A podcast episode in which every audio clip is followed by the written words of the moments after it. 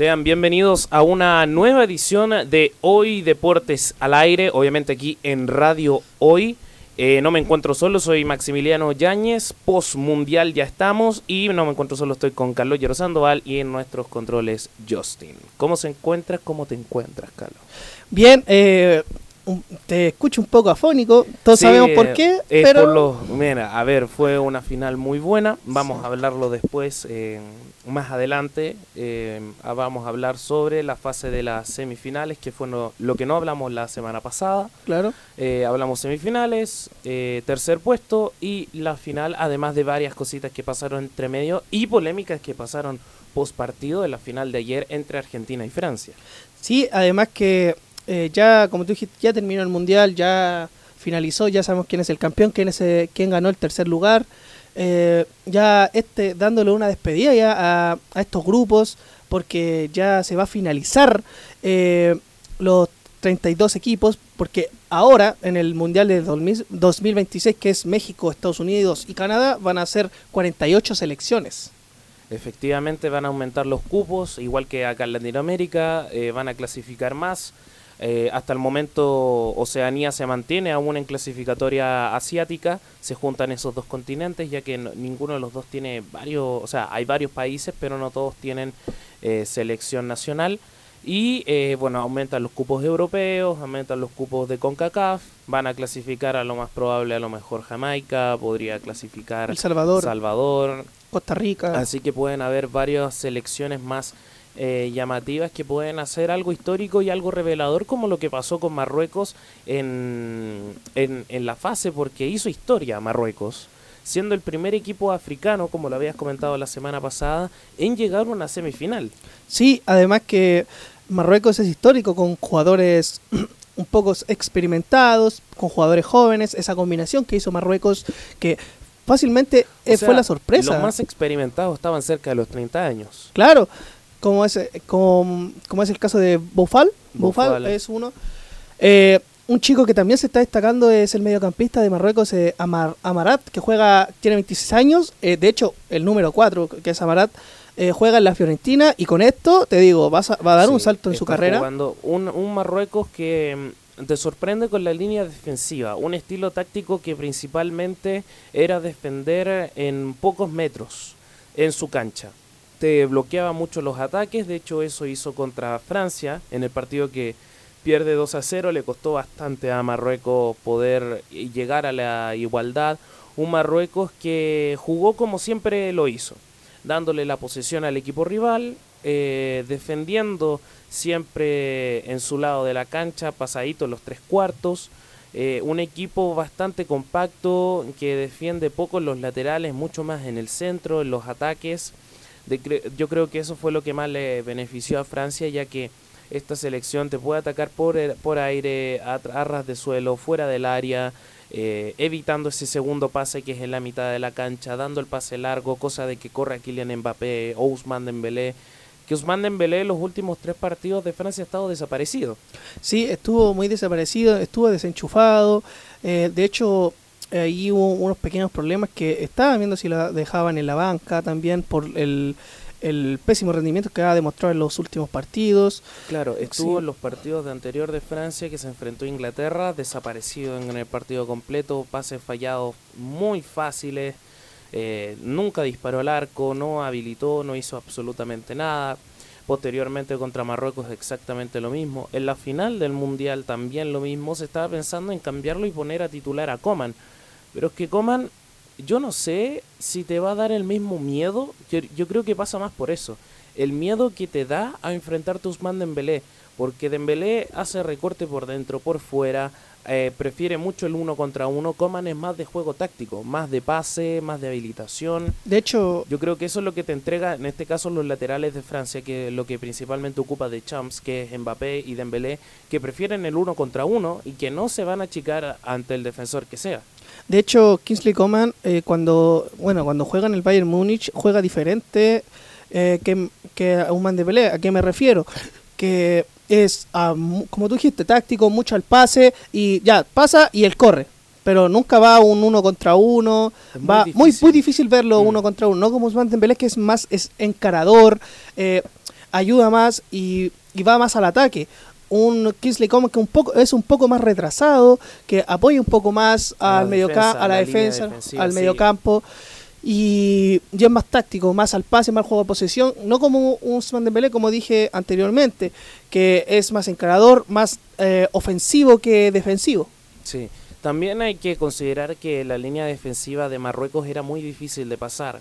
A varias selecciones, como en el caso de Portugal, les costó mucho, Marruecos también elimina a la selección española, que también le costó pasar a penales. A penales eh, elimina a Portugal con un 1 0 con un cabezazo impresionante de Nesiri superando a la defensa portuguesa. Cristiano Ronaldo que se queda en fase de, de cuartos de cuartos de final contra Marruecos. Un Cristiano Ronaldo que uno que ya mm, está finalizando en la generación de oro. Eh, una generación que que da muchas alegrías, que dio rivalidades espectaculares, que nos dio eh, muchos, eh, muchas muchas alegrías a muchos fanáticos, récords que no pensábamos que nunca se iban a romper, se rompieron, sobre todo con las estrellas como lo son Leo Messi y Cristiano Ronaldo, balones de oro que estaban peleados siempre por las mismas personas, que se mantenían en un alto nivel, que estaban constantemente en un estado físico impresionante, que a pesar de que su equipo no estaba en el mejor rendimiento, se echaba el equipo al hombro y seguía adelante ambos jugadores, y no solamente ellos, sino que también es el último mundial de Messi, de Cristiano, de Lewandowski, de Benzema, de Neymar, de Neymar entre otros jugadores que marcaron una generación. ¿Cómo olvidar ese Neymar de Santos de Brasil? ¿Cómo olvidar a ese Messi recién iniciando su carrera con Barcelona, con Ronaldinho al lado, con Ronaldinho,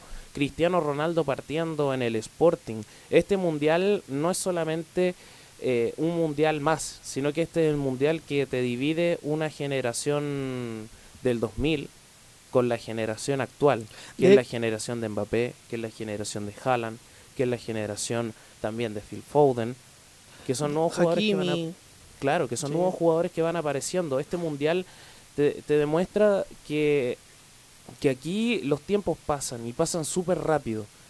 Mucha gente hace unos 10 años atrás era impensable de que Messi o Cristiano se podrían retirar. Ahora cada vez lo estamos viendo más cerca del retiro y yo creo que eso a cada persona que es fanática del fútbol, independientemente si eres fanático de Cristiano, si eres fanático de Messi, yo creo que no, no vas a ver otra rivalidad tan mediática, tan grande, tan rompe récords como la, como la que fue la de ellos dos. Sí, eh, yo por mi parte, yo crecí viendo a Messi, a Cristiano, cuando eh, Cristiano estaba en el United, cuando empezó Messi, eh, era muy chiquitito, cuando vi a Ronaldinho, que también en otros tiempos un Messi que rompía mucho los récords en el, 2000, en el 2003, si no me equivoco, rompió cuántos goles no hizo con el Barcelona, 98, si no me equivoco. Hizo 95, goles en una temporada. En temporada. Cristiano Ronaldo también, eh, cuántas Champions, cuántas Copa Mundial, eh, verlo. Goles anotados. Goles anotados. Y también es, como tú dijiste, esto aparte de, de que un Mundial es, es, es bonito ver un Mundial, sí, pero este Mundial es anímico, es con, muy sentimental porque se retiran grandes estrellas que vimos crecer prácticamente tú y yo, vimos crecer a Cristiano. Crecimos con ellos. Crecimos con ellos. Y, ahora eh, ver el, dar el paso a un lado, eh, Cristiano, Messi, el mismo Slatan, yo creo que también en cualquier momento se va a retirar. Eh, de hecho, llegó una información antes de seguir de última hora que Karim Benzema ya se retira de la liga francesa, de la, de la, selección. francesa. Sí, Karim Benzema se retira, lo informó después del eh, en una conferencia de prensa posterior a la, a la, a la, final. a la final, al segundo puesto de Francia, dijo que Karim Benzema dijo que primero no iba a jugar la final, lo había dicho antes que no iba a jugar la final, no lo iba a considerar por parte de, de Chomps, que no lo considerara porque no jugó ninguna parte del mundial y que juegue en estas alturas no, no, no lo motiva y que eh, se retira de la selección como Messi en algún momento lo hizo en el 2016, que se retiraba de la selección argentina. ¿Volverá a hacer lo mismo Karim? Cosa de volver y ganar algo, no lo sabemos. Sí, lo veo eh, difícil. No, no, sí es difícil lo de Karim. Además que Karim ya es un jugador eh, muy experimentado, ya, tener, ya tiene como unos 34 años, 33 años si no me equivoco. Eh, por parte también de Cristiano Ronaldo, ya nos sigue en este mundial, pero veremos si va a, va a estar en la Euro 2024. Eso sí es que mantiene un nivel por lo menos aceptable. Eh, ya se ha dicho que se va a Arabia Saudita. Todavía no está confirmado. Todavía no está confirmado, pero se ha rumoreado bastante. Se dice que ya tiene el contrato con el club del, del de hecho, del príncipe, del príncipe de Arabia Saudita va, va a ser uno de los jugadores que más le pagan en el mundo. Yo creo que eh, esa es la manera ya de finalizar una carrera ganando el dinero que te corresponde, cosa que después ya en un futuro seas o entrenador o seas comentarista de, de, deportes, que es el nombre de Cristiano Ronaldo. Bueno, volviendo más a las semifinales, las semifinales que nos dieron dos encuentros, que uno de ellos era Argentina-Croacia, y el otro Francia-Marruecos. El, partido de Francia-Marruecos lo gana Francia 2 a 0. Un partido que Francia lo tuvo, no estuvo dominando todo el encuentro, tuvo dos llegadas, dos anotaciones, más o menos por ahí en el, en el caso de las estadísticas. Un Marruecos que se vio muy bien en zona defensiva, pero a medida que iba avanzando el, a medida que iba avanzando el partido, Marruecos como que se fue desvaneciendo, se fue desapareciendo, desgastando. desgastando bastante. Bonu que siempre que hizo un muy buen mundial, de hecho se enfrentaban, se enfrentaban dos grandes arqueros, como en el caso de Bono y Lloris. Son dos grandes arqueros, Lloris con muchos errores en, despejes, en pases, en pases fáciles que son a la defensa como Parán y Conate que jugó, Rabiot que no estuvo por tarjetas amarillas, eh, entra Fofana, un montón de cambios que tuvo la plantilla francesa, pero al fin y al cabo terminan ganándolo con un gol de Teo Hernández y el segundo gol que me parece que fue de de Kylian Mbappé, si no me equivoco. El segundo de, de la semifinal con Croacia fue... con Marruecos. No, con Marruecos. Eh, estás hablando de la final, si no me equivoco. Semifinal. Semifinal.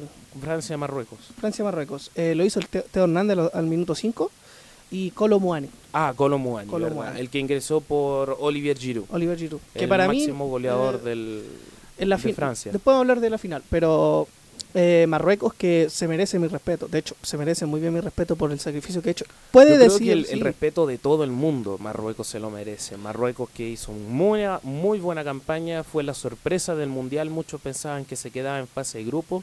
Grupo F, que hasta el momento sigue vigente la regla de que nunca ha ganado un equipo que, que sale del grupo F el mundial. Recordemos que era Croacia y Marruecos que estaban saliendo del grupo F y los dos se enfrentan en el tercero y cuarto puesto un elenco de Marruecos que jugó muy bien, eh, le gana de hecho bastante bien a, la Portugal de Cristiano. Eh, le hizo competencia a Francia, jugó de tú a tú, pero yo creo que ahí la parte física le favorece a los franceses, por ello el resultado de 2 a 0. Yo creo que ahí Marruecos quería llevarlo a penales. y ese gol tempranero le dificultó todo la táctica que tenía a lo largo del partido. Sí, de hecho Marruecos viene aguantando los penales desde los octavos de final. Eh, ya, se, ya se ve que el DT que tiene Marruecos eh, le gusta jugar mucho la posición, aguantar, aguantar mm. un poco el resultado y el, contra, el contragolpe letal. Eh, pero también se vio que Bono se volvió un buen atajador de penales, cosa que en la liga no se veía mucho esto. Este, este mundial ha sido de mucho penal. Eh, y varios arqueros que han atajado, bueno, entre ellos el Dibu Martínez. Bono. Bono, también está Nopel, el arquero de Países Bajos. El de Croacia. El de Croacia, Liviakovic. Que también ha hecho una. Hay, hay, buenos arqueros que han hecho buena, muy buena campaña en este mundial. Y yo creo que ahí los grandes equipos europeos deben tener ojo en estos jugadores porque te pueden definir un partido. Sí, de hecho, eh, Bono, bueno, todos sabemos que es titular en el Sevilla, es titular. Pero ya viendo esto con los atajes penales, con la buena campaña que está haciendo, eh, grandes equipos, no por menos. Eh, en este caso, Marruecos recibió cinco goles. Solamente cinco. Cinco goles en todo el mundial para una selección africana que en general recibe mucho más. Y no solamente eso, sino que cuatro fueron solamente de jugadores rivales. El quinto fue un autogol. Entonces, hay que decir que Marruecos ha sido el equipo que recibió menos goles en el mundial de los que llegaron casi a la última, a la última etapa. Sí, eh, de hecho también Marruecos eh, dio un, dio un importante, bueno, un importante, un buen rendimiento eh, contra selecciones rivales. Además que esto igual es bueno ver en, el, en África, porque él está representando a África Marruecos. Y, y como se está fortaleciendo África, que está dando competitividad, y lo vimos con Marruecos, se puede ver con buenos ojos que las demás selecciones, como es el caso de Egipto, Camerún, Senegal, eh, entre otras selecciones, Ghana, eh, puede dar puede dar un buen mundial. Pueden dar buenos jugadores. Yo creo que, ahora, que ahora los equipos, o sea, las selecciones de África tienen el nivel para, si es que no lo llama la Francia, si esa es la cuestión, si es que no lo llega a llamar Francia, recordemos que hay varios jugadores de Francia que son que son nacidos en Camerún o que son nacidos en Ghana o en Senegal y como tienen padres eh, o abuelos que son franceses, por, ello, por ello los, los nacionalizan y juegan por esa selección. Hay varios de la selección francesa que son de Senegal, son senegaleses. O sea, si tú a eso le agregas a que tienen a Sadio Mané, a Koulibaly, a Mendy, o sea, Senegal tiene una muy buena selección. Y lo mismo pasa con Marruecos. Marruecos, más de la mitad de la plantilla son nacionalizados marroquí. Entre ellos se encuentra Hakim Ziyech, que es de Países Bajos. También está, lo más importante, obviamente, eh, Akrat Hakimi, que es español. No, pero de hecho, eh, Hakimi tiene doble nacionalidad porque los papás son los papás son marroquíes, pero él nació en España. Nació en España, por eso estoy diciendo que es nacionalizado marroquí y lo mismo pasa también con Bonu, que nació en Canadá y sus padres son marroquí, entonces de ello viene la nacionalización marroquí. Sí, de hecho se está fortaleciendo mucho Marruecos con estas con sus jugadores. Lo mismo pasa con el caso, no sé, de Chile, que hay jugadores que por el mismo caso de Ben Brereton, el de Metzatau también, entre otros, lo mismo con Francia que la mitad de la plantilla en el 2018 eh, hay una, era... Hay una sola plantilla en todo el mundial eh, que ha jugado, que tiene sus jugadores que son del país. ¿Cuál? Croacia. Croacia. Croacia es la única selección que todos los jugadores que están en la plantilla son croatas. No hay otra. Argentina tiene dos que están que no son que no son argentinos, hay un italiano, hay dos italianos mm. y el resto son todos argentinos, pero la que tiene todos los jugadores es eh, Croacia. Si no me equivoco, eh, Lionel Messi tiene también la nacionalidad española. Mm. Pero eso es por los años que lleva Messi en España. pero igual, como eh, la tiene, pero no es por, por familiares mm. español, sino que es por la cantidad de años que lleva en España. Si recordad que Messi llega ya a España con menos de 17 años, entonces por, por la cantidad de años ya. En España lleva como más de 20 años jugando allá, por algo tiene la nacionalidad. Claro, eh, y también hablando de 16 años, eh, esto es un dato interesante, un, último minuto también. Hendrik, el jugador del Palmeiras, firmó por el Real Madrid.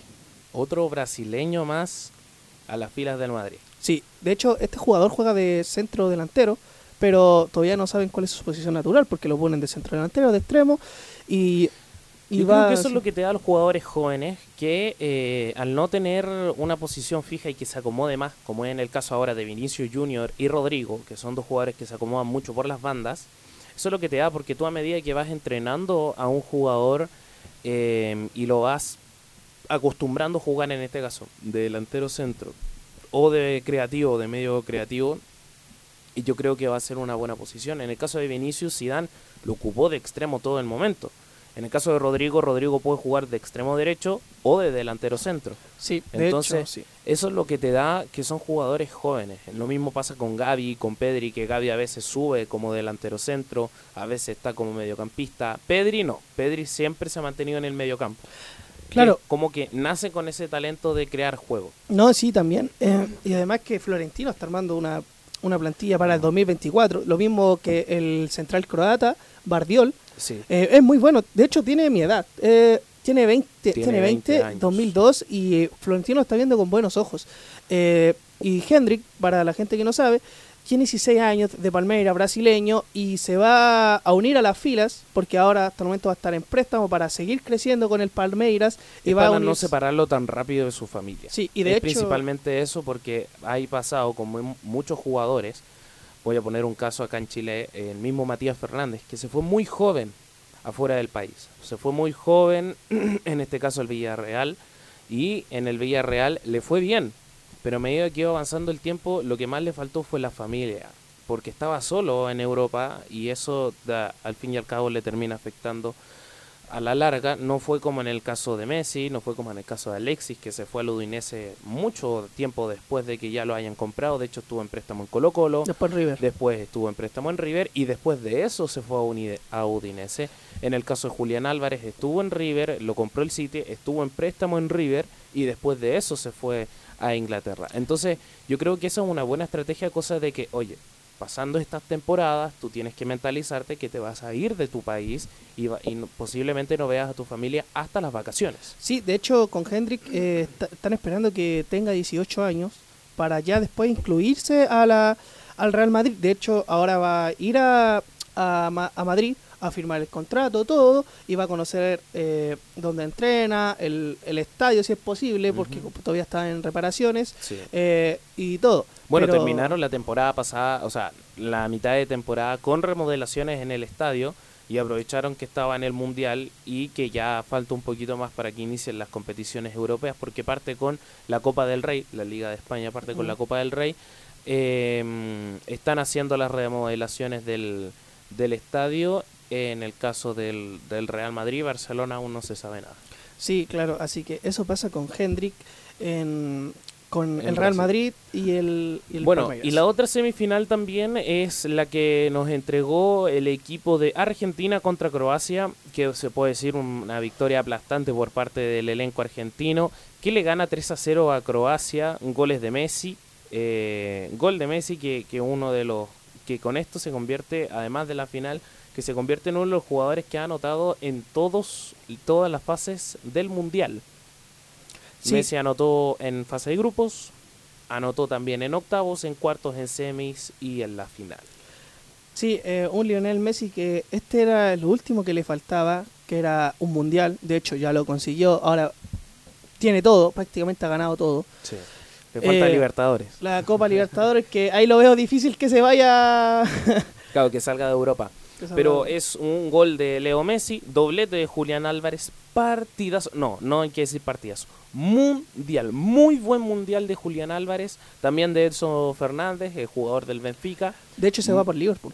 Eh, efectivamente, pero muy buena campaña por parte de Julián Álvarez, el suplente de Erling Holland, eh, que lo está ahí Pep Guardiola estuvo viendo todos los partidos de Julián para ver coloco de titular a Julián o aún lo dejo como suplente por Haaland. ¿Qué haces tú? Porque el campañón que hizo Julián en el en el mundial fue espectacular. de hecho al noruego no creo que lo saque, no creo que lo saque, pero a Julián Álvarez le puede eh, puede hacerlo jugar de extremo y quitarle la posición a Riyad Mares o puede jugar con eh, Mares con el mismo, jugar con cuatro delanteros. Con cuatro delanteros. O puede jugar con tres. Julián, eh, Real Mares, o el mismo Foden y Haaland. Y uh, ya Foden retrasarlo de medio campo o dejarlo suplente. Es que con la cantidad de estrellas que tienes en la plantilla, lo veo complicado elegir uno sobre otro. Julián juega delantero y nos demostró que él es delantero centro natural. O sea, lo pones por una banda, le cuesta un poco porque siempre se basa al centro. En el caso de cuando entró por reemplazo ya por Lautaro Martínez, porque Lautaro cero este mundial, horrible el mundial de Lautaro, terminó ganándolo, sí, pero... horrible el mundial de Lautaro. Julián te rinde en esa posición, va a la zona defensiva, busca el balón, así que ha sido muy buen campañón. Bueno, después vamos a ir a una pequeña pausa comercial y de regreso vamos a hablar del tercero y cuarto puesto que se enfrentaron eh, los, dos equipos del grupo F, Croacia y Marruecos. Así que vamos a una pequeña pausa comercial y ya volvemos en Hoy Deportes al aire.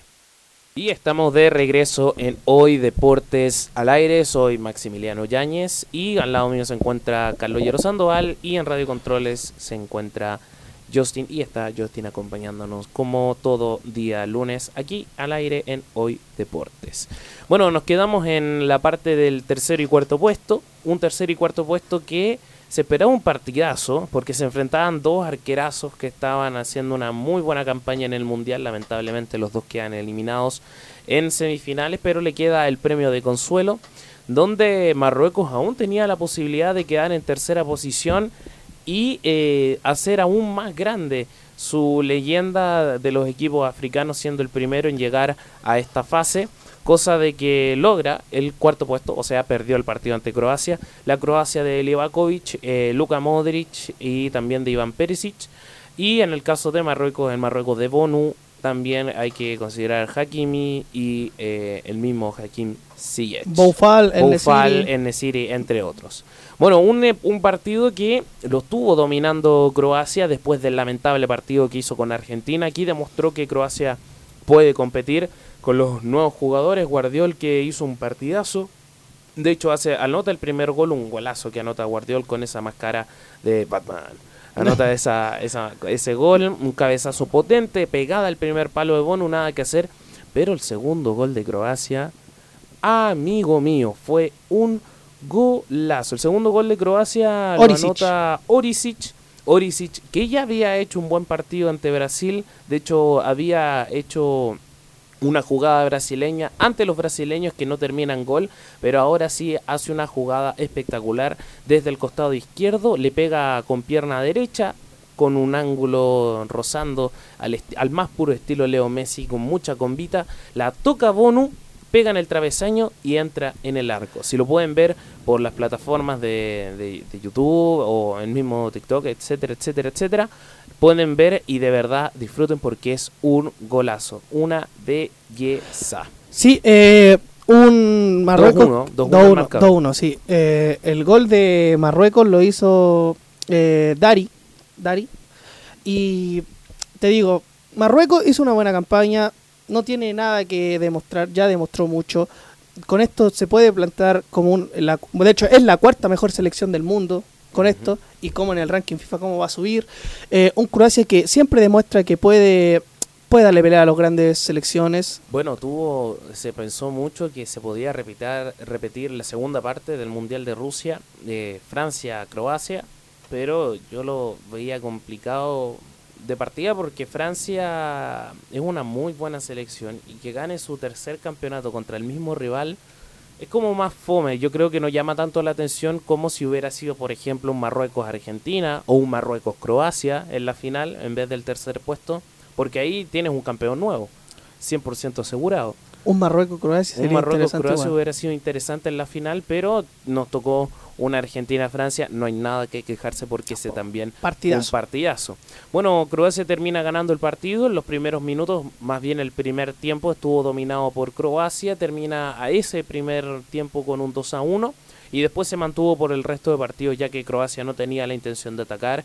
Y eh, Marruecos no le daban ya las piernas al mismo Hakim Ziyech. Ya no le daban las piernas para seguir yendo al ataque. Hay que considerar que tenía ya dos jugadores lesionados Marruecos en, en su once titular. Así que tener un cuarto puesto para ser la primera selección africana en llegar a una semifinal y conseguir un cuarto puesto no está nada mal, pero ya al siguiente mundial que es el de Estados Unidos, eh, Canadá y México, México. 2026 tienen que, eh, bueno, las más selecciones africanas pueden llegar a fases mayores porque eh, demuestra que África también tiene fútbol y yo creo que Asia tiene también una muy buena selección como en el caso de Japón que se ve con una muy buena proyección hacia futuro. Japón, Corea del Sur también está Sí. demostrando todo y ahora puede ingresar China, República China, eh, en este próximo mundial. Eh, se está demostrando que los continentes del mundo están demostrando muy buen fútbol. Los países, asia- lo- el continente De asiático, hecho, el Japón africano. elimina, queda primero en la fase de grupos donde se encontraba España y Alemania, dos campeones del mundo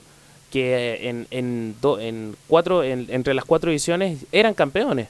O sea, no es menor ganarle a dos campeones del mundo como España y Alemania. Alemania que no venía bien, o sea, no venía jugando bien, pierde contra Japón, después le gana una España que golea 7 a 0 a Costa Rica, entonces no es menor las victorias que tuvo el elenco japonés, porque eh, además de eso, se le ve que Japón puede tener una muy buena selección y llegar más lejos de lo que llegó ahora porque se enfrentó eh, en la última etapa se enfrentó a oh se me olvidó que a Croacia a Croacia y perdió contra Croacia en penales Sí, de hecho Japón eh, tiene un equipo joven, no con jugadores experimentados, pero eso está, eso es bueno igual, porque hay- algunos jugadores están ya en su primer mundial.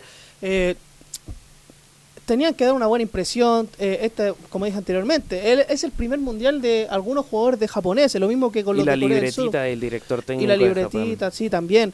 Además que eh, esto es para darle un poco más de experiencia a nivel de mundiales a los jugadores, ahora esto eh, un poco más general, no solamente de Japón, como es el caso del mismo Marruecos, eh, jugado- algunos jugadores de Croacia. Corea del Sur. Corea del Sur, entre otros, que esto es bueno, al mismo Ecuador también, Claro, Esto Ecuador te sirve también, mucho. Canadá que también clasifica, bueno, después del último mundial que fue el de 1986, México 86 donde Argentina fue campeón, Canadá también clasifica ese mundial, queda último en su tabla, lo mismo que pasa que pasó ahora, pero Canadá tiene buena selección, al siguiente mundial clasifica directo ya que es anfitrión, anfitrión. al igual que Estados Unidos y México, así que el resto de los puestos de va a haber varios equipos de CONCACAF, o sea, varias selecciones de CONCACAF que van a estar. Ya tienes tres, o sea, van a haber mínimo seis selecciones de CONCACAF que van a estar en el Mundial. Lo más probable es que esté Panamá, eh, eh, Costa Rica y El yo Salvador. creo que El Salvador puede ser otra selección. Haití también puede dar sorpresa. Haití, sí, puede ser. Jamaica también tiene buena. República Dominicana. República Dominicana.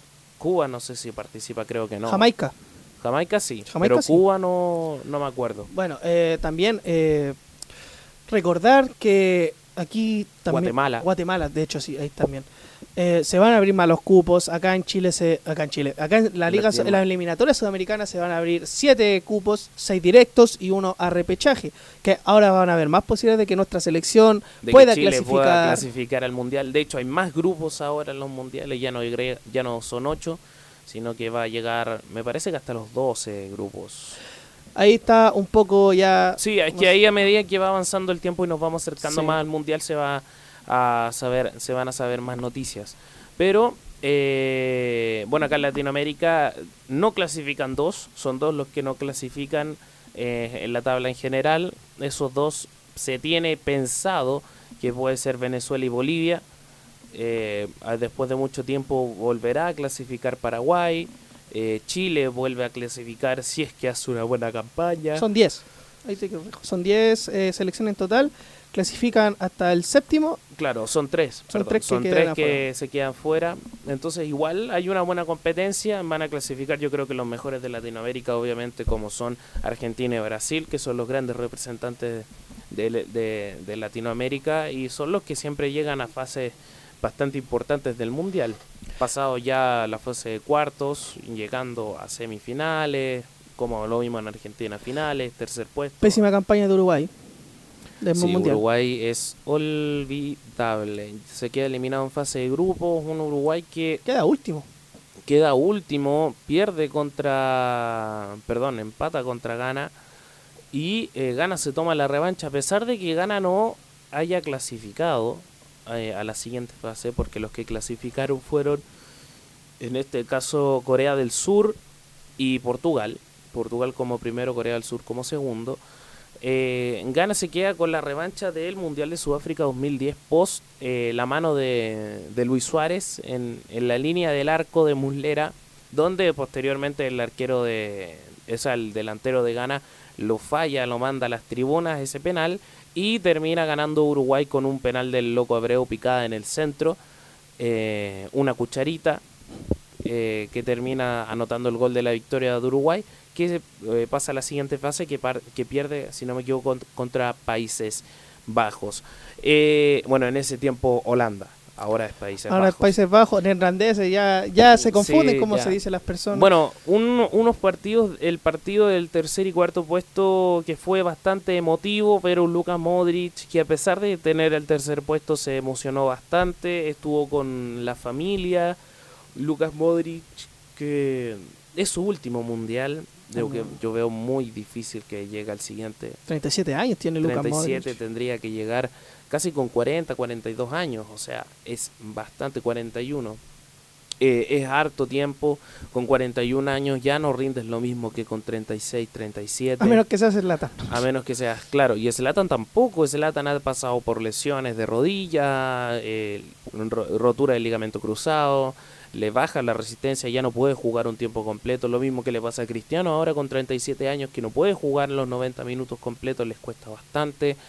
Eh, el mismo Messi se vio en la final que estaba muy cansado posterior a los 90 minutos. Entonces son, yo creo que el tiempo, o sea, la edad de un jugador sí le afecta, pero yo creo que te puede cambiar un partido en los minutos finales. Sí, de en hecho, los minutos finales, porque cuando tú inicias el partido con este jugador puede partir muy bien, pero cómo reemplazas esta pieza que es fundamental en algunos casos para los 90 minutos y yo creo que con eso no lo puedes hacer. no, de hecho, eh, eh, esto es lo que pasa en el fútbol, que jugadores ya eh, muy experimentados, como es el caso de Cristiano, el mismo Zlatan, ya la edad te pasa la cuenta, te sufren mucho las lesiones, con lo, el físico ha hecho en, en los pases de los años, en el entrenamiento, el mismo Alexis Sánchez, de hecho, ha tenido muchos problemas físicos porque se, exigía mucho. se exigía mucho Lo cuando mismo que joven. Cristiano, se exigía mucho eh, y esto te pasa la cuenta. Lo- no, no por menospreciar a los, ar- a los arqueros, pero que los, ar- los arqueros duran más que un, que un futbolista. Claro, o sea, en este caso Gigi Buffon sigue jugando en el Parma, tiene ya casi casi 45 años y sigue jugando y sigue siendo titular. Hay varios arqueros que superan la banda de los 38, el mismo Claudio Bravo que está en el Betis que está llegando a los 40, en el caso de Courtois que ya está pasado los 30 años, eh, el mismo Manu Neuer que ya es su último mundial, pero también está en los rangos de los 40 años. La vida de un arquero es más larga. De hecho, los arqueros empiezan a salir a luz mientras más, eh, más edad. Hay excepciones, como en el caso de Gigi Donnarumma, que, que salen más temprano, y también el Diego Martínez, pero en general son como en el caso de Livakovic. ¿Cuántos años piensas tú que tiene Livakovic? Se ve joven. se ve Uno joven. piensa que debería tener 22, 25 años. Livakovic tiene 27 años. Bonu también tiene 27 años. O sea, los arqueros son viejos. Porque, ¿Por qué? Porque necesitas la experiencia, necesitas la, la, la capacidad de la reacción con el movimiento, eh, la experiencia que te da el saber normalmente cuál es la posición del pie para patear posteriormente el balón del delantero. Entonces yo creo que eso, la edad que tiene el arquero es algo bastante, bastante importante. De todas maneras, tiene que jugar, porque no te sirve de nada tener 37 años y ser suplente siempre. No, de hecho, la edad eh, adecuada para los arqueros en general, eh, excepto de Donnarumma, entre otros, es los 27 años, ya para salir Claro, a Europa, el mejor lado. rango de los arqueros es entre los 27 hasta los 35 años. Ese es el mejor rango donde vas a encontrar a los arqueros. No Sí. puede- eh, buscar un arquero joven es, es, bue- es bueno, como en el caso también de Unai Simón. eh, pero en general se mantienen entre ese rango. El mejor, la me- los mejores años de Claudio Bravo fue en el 2015 y Con Barcelona. 2016 en Barcelona. ¿Y, qué, ¿Y cuántos años tenía Bravo? 35. Entonces, también tienes que considerar que eh, hay varios arqueros que a medida que iba avanzando los años, el mismo Iker Casillas partió súper joven, pero su mejor tiempo fue en el 2010. ¿Con cuánto? 32 años. Entonces, eso es lo que pasa con los arqueros. Los arqueros duran mucho más en una carrera, no es como en el caso de los jugadores. Julián Álvarez salió súper temprano, tiene 22, 23 años. El mismo Enzo Fernández que tiene 20. Kylian Mbappé que tiene 23. Uno lo- piensa en estos sí. jugadores y dicen ya a los 36 años ya caput sería. Empiezan a ser suplentes, lo que le está pasando a Cristiano ahora El mismo Jamie Vardy. el mismo Jamie Vardy que tiene 36 partió tarde su carrera. Partió como arquero Jamie Vardy. Partió a los 27 en el Leicester y ahora le está costando mucho seguirle el ritmo a sus compañeros. A pesar de que es un gran jugador, tiene un, buena, un buen físico, es titular igual en el Leicester, pero a medida que va avanzando el tiempo, mientras más desgaste tienes en la cancha, más difícil te hace mantenerle el ritmo a los jugadores que son más jóvenes. También le pasó a Kanté, que se lesionó, a Pogba, que también se lesionó. Hay un montón de jugadores que están pasados ya los 32 años y se lesionan mucho más, como hay excepción de otros que no. Gareth Bale se ha lesionado de todo, Karim Benzema. Karim Benzema, el mismo Marco Royce. Marco. Hay un montón de jugadores que independiente de la edad se lesionan mucho y es porque son cosas que, que es como que no... que el físico ya no te aguanta más el también. físico no te aguanta o estás o eres muy delicado, vaya a saber uno cómo funciona, no te pega mucho porque también sucede de que hay unos que reciben mucha patada, mucho golpe y por eso reciben mucha lesión. Como es el caso de Andrés Gómez también, que se lesionó contra el Everton y el Tottenham cuando lo lesionó, si no me equivoco, Heung-Min Sí. Y estuvo como un año entero eh, Andrés Gómez en recuperación. en El mismo Haaland que también se lesionó en el Borussia Dortmund, que estuvo cerca de quedar sin carrera futbolística. Eh, por, bueno, lo bueno por él que pudo salir adelante y lo compró el City tomando el riesgo de que puede quedar de nuevo lesionado de esa rodilla.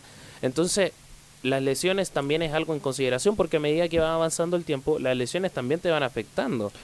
Entonces, es, es algo en tener siempre en la mente todo jugador todo cuerpo técnico, todo equipo, porque tienes que ir renovando los jugadores. A pesar de que uno te rinda muy bien, como en el caso del Madrid, es muy difícil encontrar un jugador sobre los 38 años. Sí, de hecho, por esos son los contras de la carrera del jugador. De hecho, las lesiones, también las malas inversiones, entre otras cosas. Pero lo más primordial aquí, que sí, la carrera del jugador es bonita todo, pero estos son los contras que tienen que te puedes... Eh, perder la carrera, puedes eh, quedar sin club y todas esas cosas. Un año completo. Un año completo sin club, todo. Y eso es el contra que tiene esta carrera. Si no, es, no es todo de color de rosa este, en la carrera futbolista. No, y también hay, hay momentos grises que son los que acabamos de mencionar. Y también hay momentos alegres, muy alegres, como en el caso de la final del Mundial. Una copa que uno le pregunta qué prefieres a muchos jugadores, ganar una Copa del Mundo, ganar una Champions. Yo creo que todos con los ojos cerrados es ganar la Copa del Mundo. Copa del Mundo que muchos dicen que la que se le entrega en este caso al, campeón, al capitán, eh, en el caso de Rusia 2018 Lloris, anteriormente en, su, en Brasil 2014 a Philip Lam y anteriormente en España a Iker Casillas. Eh, se le entrega una copia que es bañada en oro y que en realidad la copa es de bronce, pero la que se le entrega en ese momento en la ceremonia y la que se muestra al público en esa ceremonia es la original, la original, la que es de oro puro. Entonces, ¿qué es lo que pasa? Le hacen toda esta parafernalia, se lo muestran, después los jugadores van al, camerino a celebrar con la copa, que es la original, y después esta copa se la tienen que devolver a la FIFA que ellos lo tienen en un museo que esta copa se va moviendo cada vez que va eh, este museo a distintas partes del mundo, sobre todo cuando hacen el mundial. En este caso, la próxima vez que va a estar la Copa del Mundo va a ser en México, Canadá y Estados Unidos va a estar complicado saber dónde. En un museo. No, en un museo yo creo que se va a ir dividiendo. Cada día va a estar en tal parte, en otra parte. O pueden hacerlo también así con fase de grupos en, México, eh, las eliminatorias. Eh, en Estados Unidos y la final en, Canadá. en Canadá. Un ejemplo. Entonces, por eso eh, muchos piensan que esta copa no es la original, pero sí, la que se le entrega en, la, en, en el levantamiento de la copa en la final es la original. La que tienen después los, el equipo, la selección, al momento de llegar al país, de hacer este otro show y la que tienen en su vitrina, esa no es la original, es la que es la de bronce bañada en oro, que posteriormente la tienen que devolver porque se quedan como con una medalla o algo similar que le da esta, que es casi como la tercera estrella en la camiseta. Claro. Eh, y pasando con la final, eh, una final de infarto. De hecho, eh, en el primer tiempo fue dominador absoluto Argentina. Argentina. De hecho, Francia tuvo que hacer cambio al minuto 35, tuvo que hacer los cambios de champs. Yo dije, a ver, aguanta estos últimos minutos, porque Argentina estaba jugando muy bien. De hecho, se veía más cerca el tercero de Argentina que el primero de Francia. Argentina estaba jugando muy bien, controlando la posesión. Yo pensé que Francia iba a hacer un cambio de táctica con respecto a lo anterior porque Francia era mucho de dejar jugar al equipo rival y salir al contraataque. Pero Argentina sabe jugar con el pie, con el balón al pie. Entonces tú a Argentina no lo tienes que dejar pensar. Eso fue lo que hizo Arabia Saudita y por eso le ganó a Argentina. Porque no lo dejó pensar, le bloqueó los pases, le bloqueó la creatividad, le bloqueó a Messi, le bloqueó a Paredes, le bloqueó a De Paul. Entonces con eso Argentina se empieza a reducir. Francia no hizo eso y en los primeros minutos le afectó y mucho. Siendo dos goles, uno que tiene polémica, que lo vamos a hablar un poco más adelante. Eh, el penal hacia el Fideo Di María, que lo termina pateando Messi y anota el gol. Y el otro gol que es de eh, el Fideo Di María, que es un, de verdad, el segundo es un golazo, de Argentina. Muy buena la creatividad de jugadores. Iniciando el juego Leo Messi. El pase para Paredes, Paredes para Enzo y Enzo en profundidad para el Fideo que estaba a, banda cambiada. Sí, claro. Eh, Argentina partidazo con Francia. Eh, al minuto ya 23 hace el gol Lionel Messi de penal. Después lo hace Angelito Di María 36 con un golazo que para mí es uno de los goles que se está postulando para eh, los mejores goles del mundial. Sí, es un muy bonito gol al lado del, del golazo de Richarlison, eh, que también fue un muy bonito gol. Y hay varios que no entraron, hay varios goles que uno dice, oh, esto era un golazo, pero se fue muy arriba. El palo que anota, el palo que fue en la, en la semi, en la, en el tercer y cuarto puesto entre Marruecos y Croacia, una chilena del defensor marroquí que termina en el palo, perdón, en el partido entre Marruecos y Francia, una chilena que termina pegando en el palo del defensor marroquí. Entonces ahí hay, hay varios que se fallaron y que podrían haber sido unos goles espectaculares. Sí, eh, además que eh, golazos, de hecho prácticamente ya en los, en los, minu- en los 90 minutos, eh, hasta el minuto 80, Argentina claramente ya, ya era campeón. Era campeón. O sea, en el minuto 80 había muchos gritando campeones. Sí, de hecho estaban gritando todos campeones. Ya después llega Kylian Mbappé en el minuto 80, gol de penal. Eh, y después en el minuto 81, Max, que ya después le hace el, bal- el baldazo de agua fría a Argentina, que van 2 a 2 y con esto se van a los tiempos extras. Una volea espectacular de Kylian Mbappé. En los dos, en el penal y en la volea, la alcanza a tocar el Dibu, pero no la desvía tanto porque va tan fuerte el balón que con una mano se hace casi imposible pararlo.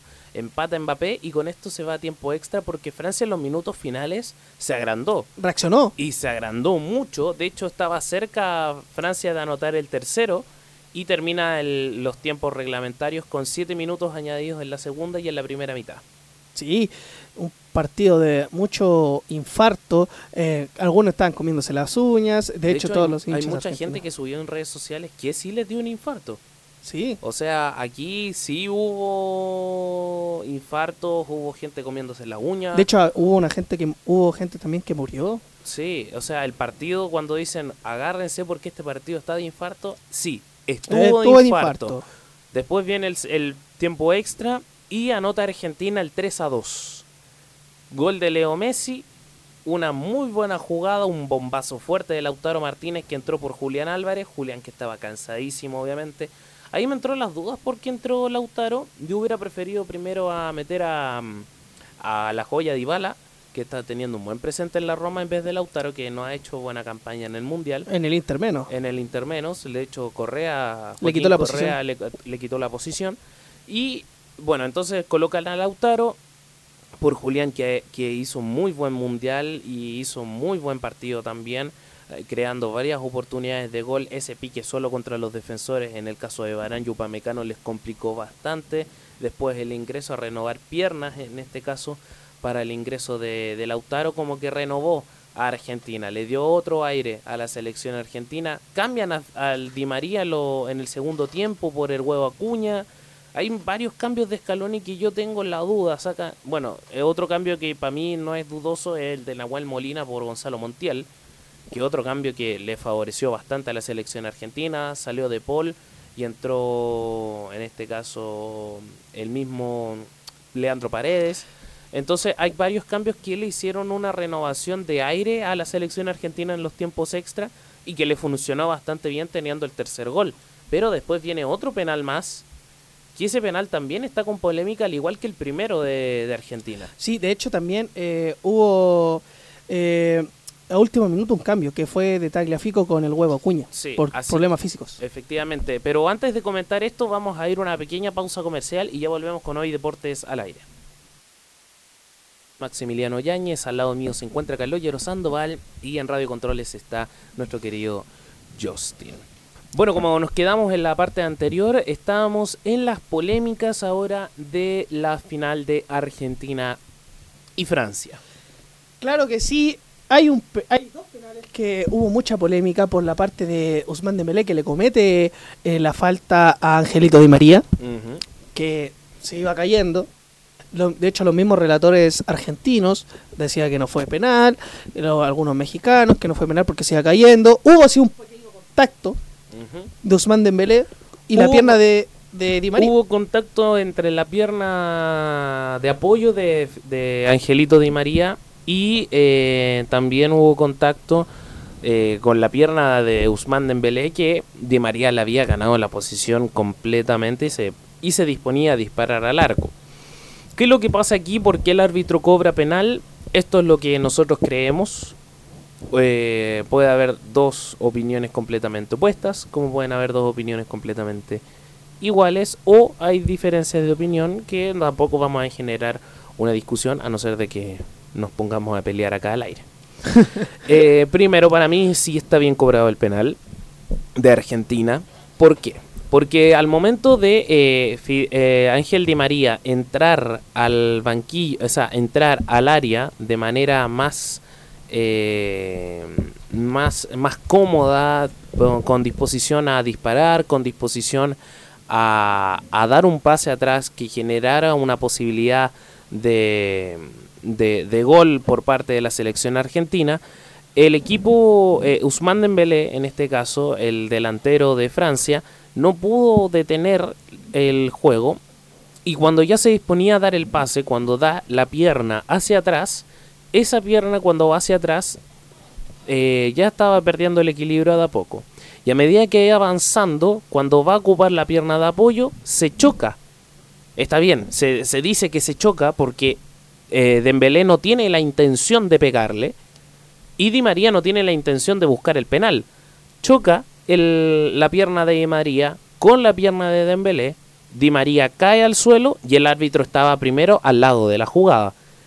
Mucha gente dice que no vio penal, hay toque, la cámara de atrás que da la toma posterior de las espaldas de Di María y Dembélé, se nota que hay un golpe en, en la zona del gemelo eh, derecho en la zona del gemelo derecho de Di María por, con la pierna derecha de Dembélé y eso es penal. Claro, no. ¿Es penal dudoso? Sí, por eso está lleno de polémica. Es un penal que se podría haber cobrado o no de las dos maneras exactamente lo mismo. ¿Hay penales que no se podrían haber cobrado en el Mundial? Sí, como el penal que le cobraron a Portugal por parte de Cristiano Ronaldo. Sí, de hecho hubo muchas polémicas. hubo estuvo muchas polémicas eh, este Mundial de Qatar 2022. Eh, por lo que vi yo fue lo siguiente, que Di María iba con el balón, como tú dijiste, todo lo mismo, pero que Di María sí estaba cayendo, se iba cayendo. Y el momento que cuando se iba cayendo, el pie de, iba, obviamente iba Dembélé atrás, eh, el pie se topa con el pie de Dembélé Di María, porque cuando se iba cayendo chocó con el pie. Y Dembélé, como fue muy inofensivo también, no, no, sabía que se iba cayendo y el árbitro cobró penal. Claro. Que a mí me pareció muy raro que el VAR, de hecho, los mismos franceses... Claro, es que el VAR puede interferir, pero es que aquí es lo que causa mucha impresión. Francia no alegó porque no era penal. El mismo Dembélé se quedó con una cara de anonadado de que no lo puede creer de que hayan cobrado penal. Y el resto de la selección francesa alegó así como no fue penal, el árbitro cobró penal y los franceses quedaron así como seria, cobraron penal, aquí no hay nada más que hacer. Sí, además que el problema ahí también hubo muchas dudas si fue penal o no. Eh, después se vieron las repeticiones. Hubo repeticiones, eh, cambios de cámaras que se ve que no es penal y hubo cambios de cámaras que sí se ve que es un penal. Lo mismo que pasa con el gol de, de Japón, el segundo gol de Japón contra España para dejar a Alemania fuera del Mundial. Que ese balón salió o no salió. Si se queda 2 milímetros o 1.88 milímetros dentro, ¿está fuera o dentro del balón? Esas discusiones siempre se van a dar en partidos de esta envergadura, como en el caso de una final de una Copa del Mundo. Para mí, como te dije, para mí es penal, ya que era el pie de apoyo de Di María que estaba yendo hacia el suelo, porque a medida de que tú te vas cayendo, igual hay un pie que está de apoyo. Y al tener ese choque, cae y no tiene nada con que apoyarse a no ser de que sea la pierna de Usman Dembélé. Dembélé no se cae, tiene la pierna, Di María se cae porque no alcanza a tocar el suelo con la pierna de apoyo, penal. En el caso, en otras partes, Dembélé no tiene la intención, eso es verdad, Dembélé no tiene la intención de, tocarlo, por eso depende mucho de la decisión del árbitro si quiere o no cobrar penal y también de que el VAR interfiera cuando corresponde, o sea, si el VAR hubiera interferido y le hubiera dicho, ojo, ven a revisarla porque a mí no, a nosotros no nos parece penal, el árbitro tiene que decir, voy a ir a revisar el VAR y después cobro si es o no penal. Necesito que me muestren todas las cámaras como corresponde, a pesar de que se hayan tomado mucho más de un minuto, tienen que revisar un penal porque es un penal dudoso, pero al fin y al cabo de todas maneras cobran penal porque si hay un toque de Dembélé al pie de apoyo de Di María. De hecho, el VAR en esta final no, no estuvo muy protagonista, no, estuvo, El, juego fluyó. Eh, Lo mismo que el fuera de juego automático. Sí, Tampoco interfirió. tampoco influyó. De hecho, el, para la gente que no sabe, la pelota del mundial tiene un chip adentro para saber si fue gol o no y en otras funciones. Pero metiéndonos un poco con el penal, eh, fue un poco problemático con esto, porque de hecho Dembélé iba inofensivamente y de hecho el árbitro no le sacó amarilla nada. No, po, no, no le sacó nada. Porque Como no tiene la intención, No. no, va al como- ataque. Pero sí, el problema es que eh, Di María eh, se iba cayendo, pero con el contacto que hizo con Dembélé, el problema es que sí fue penal. Claro, es que eso Es que lo es el que eso es lo que El cobra. contac- po, el momento del contacto, sí. Al momento que ya si el jugador se está cayendo, da lo mismo si lo toca o no. La cuestión es que si tú te estás cayendo y no te tocan, no es nada. No. Pero aquí lo tocan. Entonces esa es la cuestión. Es como lo que pasa con los, con los roces y los golpes que tienen los jugadores con el arquero en el área chica. Todos saben que en el área chica al arquero no se le puede tocar. No, y eso po. es falta, aunque sea un roce, un pequeño golpe, es falta igual. En este caso, toca al jugador mientras se estaba cayendo, le quita la, la estabilidad del pie de apoyo, se cae y es penal. Está, por lo menos, para mí, como digo, está bien cobrado.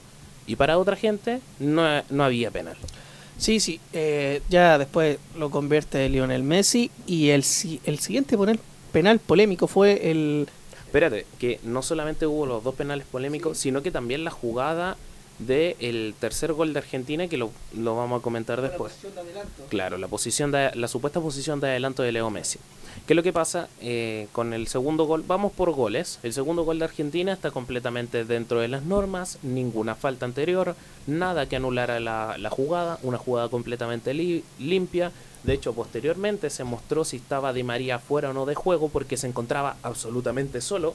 Y se muestra que Di María estaba corriendo detrás estaba, eh, en este caso, estaba aquí eh, con Cunde y Di María venía como un bólido por acá, por eso viene el pase y posterior gol de, de Argentina, en este caso de el Fideo Di María. Después viene el penal de, de Francia, que es un penal con la misma envergadura que tiene el penal de, de ¿cómo se llama este? De, de, de Argentina, porque el, eh, hubo un, un error defensivo que lo agarran de la camiseta y ahí el jugador, en este caso el delantero francés, se tira.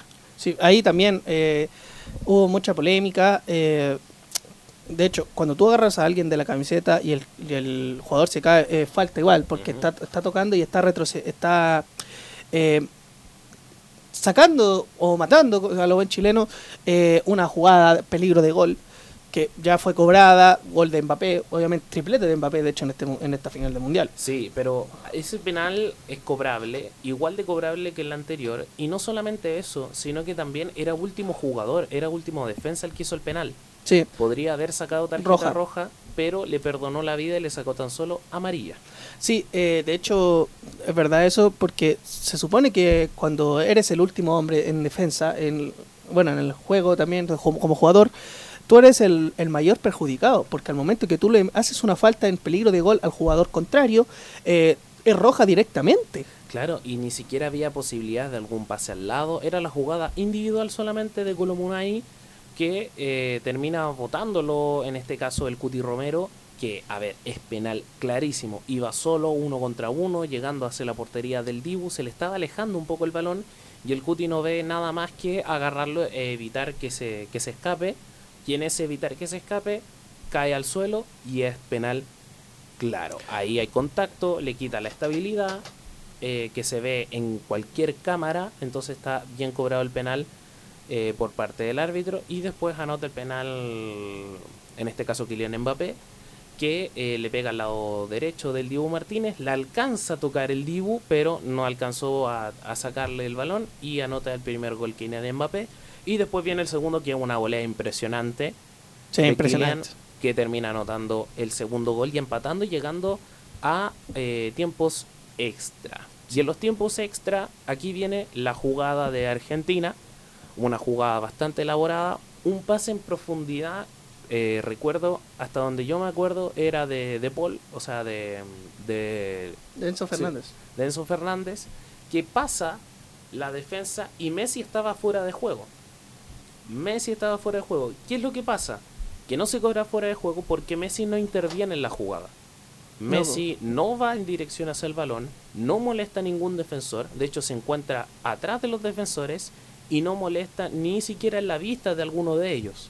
No, pues sí, el, eh, el problema que tienen acá, que eh, a los jugadores que si tú intervienes, ya, si tú llegas a intervenir o molestar a los jugadores que vienen, ahí sí puede cobrarte fuera, fuera, del juego. juego. Pero al momento Messi no le estaba, estaba, no, de, hecho se estaba saliendo de la jugada. Claro, de hecho Messi estaba volviendo a la línea de, de juego Sí, y de- saliendo de la línea de offside, recibe el pase Lautaro, Lautaro que corre, le pega al arco y después Messi, de salir del fuera de juego y que se continuara la jugada, se une a la jugada y anota el gol. Es gol legítimo, no hay fuera está de juego. habilitado. Está habilitado, está atrás de la línea del balón.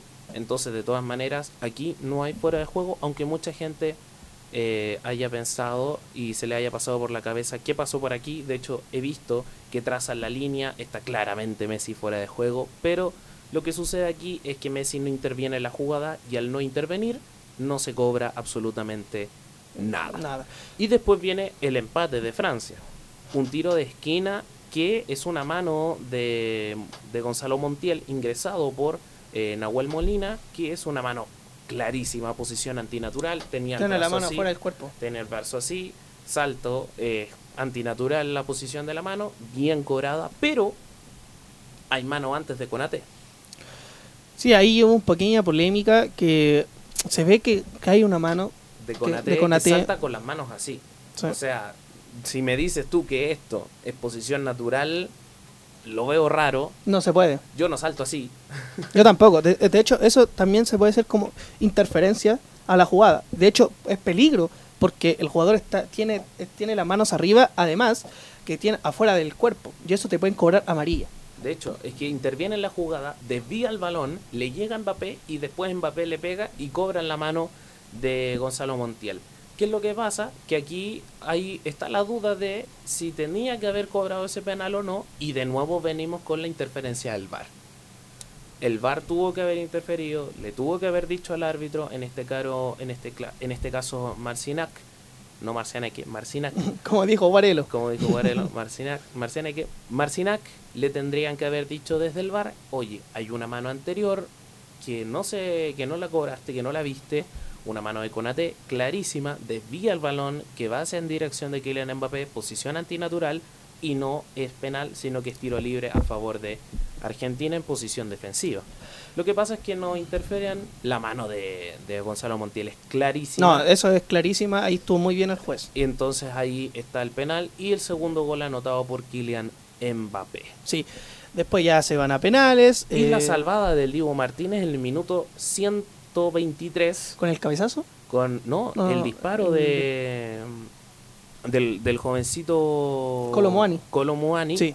que es un pase en profundidad, muy buen pase en profundidad por parte Muy bueno, muy bueno ese chico. de, de Conate, solo se encuentra y el Divo haciendo una atajada, a lo cual Iker Casillas en el Mundial de 2010 contra Robin Van Persie, contra Robin, ataja el Dibu con, la, con el interior del pie izquierdo y salva a Argentina en el minuto 123, llevando el, el partido A tanda de penales. a los penales. Pero después de esa jugada, pudo haber venido el cuarto gol de Argentina, porque se venía al contraataque, llega Lautaro y en vez de Lautaro dejar pasar el balón, que se encontraba el- eh, la joya de Ibala solo atrás, prefiere cabecear y ese balón se va afuera, que posterior termina yendo a penales. Sí, de- Muerte súbita. Sí, de hecho, los penales, eh, algunos eh, decían que puede ser eh, favorable para, para Francia por las temporadas anteriores, que la tanda de penales Argentina no venía muy bien, con, por hecho- Chile. De hecho, Argentina perdió dos Copas América Con por Chile, penales. Efectivamente. y, y, la, y se vio que estaban trabajando mucho, estaban mejorando mucho esta parte de, De los hecho, penales. tienen a un experto en tapador de penales que es el Diego Martínez, que de- en realidad sí te mete miedo. Después de esa Copa América de Mira que te como, ya 2000. no necesita decirlo porque ya sabes que con la pura mirada ya te ya sabes hacia dónde va.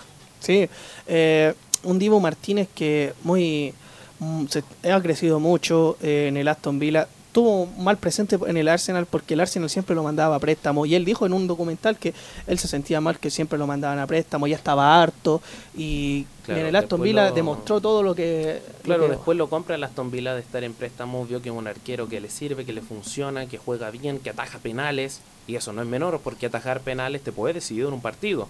Y en este caso te decide un partido. Primer penal, primer penal pateado por Kylian Mbappé, anotación de, de Francia. Posteriormente viene el penal de Leo Messi. Leo Messi que no se aguantó no estuvo, no estuvo ni cuánto, ni decidió hacer como Neymar, como Cristiano, patearle al final y darle la copa. No, Messi partió pateando primero. Muy buen penal de Leo Messi, engañó completamente a Lloris. Lloris que, que se movió antes y por eso Messi le pega despacito. Después vienen los penales de los franceses, que en este caso es Chouameni. Y también el de Kingsley Coman, que los dos terminan fallando el penal, uno atajado por el Dibu y otro hacia afuera, el jugador del Madrid, Chouameni anota los jugadores de Argentina, en este caso Leandro Paredes. Eh, eh, Messi, Dybala, Paredes, Montiel. Dybala, Paredes anota y eh, después viene el otro gol de, de en este caso de, de Francia, de que es de Colomuay, que la patea fuerte al centro. Que revienta el arco. Revienta el arco, de hecho se le podría haber ido, pero no, tuvo suerte. Y el último penal que es de Gonzalo Montiel, que entró por Nahuel Molina que les da el gol, de, la gol de, la Copa. Después de más de 36 años sin ganar un mundial, sin tocar la gloria máxima, Argentina logra su cometido. Messi logra la copa que tanto quiso, que la estuvo buscando desde Alemania 2006. Ya tiene todo y la historial de los campeones del mundo queda de lo siguiente. Brasil con cinco copas, Alemania con cuatro copas, al igual que Italia, eh, tres ahora tiene Argentina, dos tiene Francia, eh, dos Uruguay, que no sé si es oficial o no todavía, que se le van a dar los Lo tienen en la camiseta, pero aún la FIFA eh, le cuesta reconocerlos. De hecho, como mundial no los reconoce, pero sí como copa, casi como copa del mundo. Ya. Eh, Uruguay, después viene España con uno. España con uno e Inglaterra. E Inglaterra con uno. y esos son todos los campeones. felicidades también a Argentina, que de hecho eh, algunos sudamericanos, yo me, yo me sumo a esto, que estábamos apoyando a Argentina. Me, incluyo, también. Lloré porque igual... Por, eso queda afónico celebrar el... Yo gritando también. Eh, ahí también para mí fue personal esto de Argentina por, por familiares. Eh, además que 36 años, eh, Messi se merecía ganar, se retira de la mejor, forma de la mejor forma. Messi puede hacer como Johan Cruyff, retirarse ahora, en el mejor momento de su carrera, se retira ahora como campeón del mundo, como capitán de la selección argentina y se retira y Messi queda en los, bueno, ya quedó en, los libros de la historia como uno de los mejores jugadores del mundo. Y con esto les damos las gracias a, a todos ustedes que estuvieron acompañándonos el día de hoy, analizando la final y ya la próxima semana volvemos con eh, fútbol regular, que aún nos va a costar un poquito porque... Fichajes eh, también. Hay fichajes, eh, está volviendo de a poco, se viene el partido de la Copa del Rey, así que vamos a tener... Feliz Navidad también para el Feliz Navidad y próspero año nuevo a toda la gente que nos está viendo y un feliz cumpleaños a mi padre que me está escuchando. Así que con esto nos encontramos la próxima semana en Hoy Deportes al Aire. Muchas gracias Calo, Justin y obviamente a Radio Hoy por darnos este lugar para darle toda la información deportiva en Hoy Deportes al Aire. Hasta la próxima.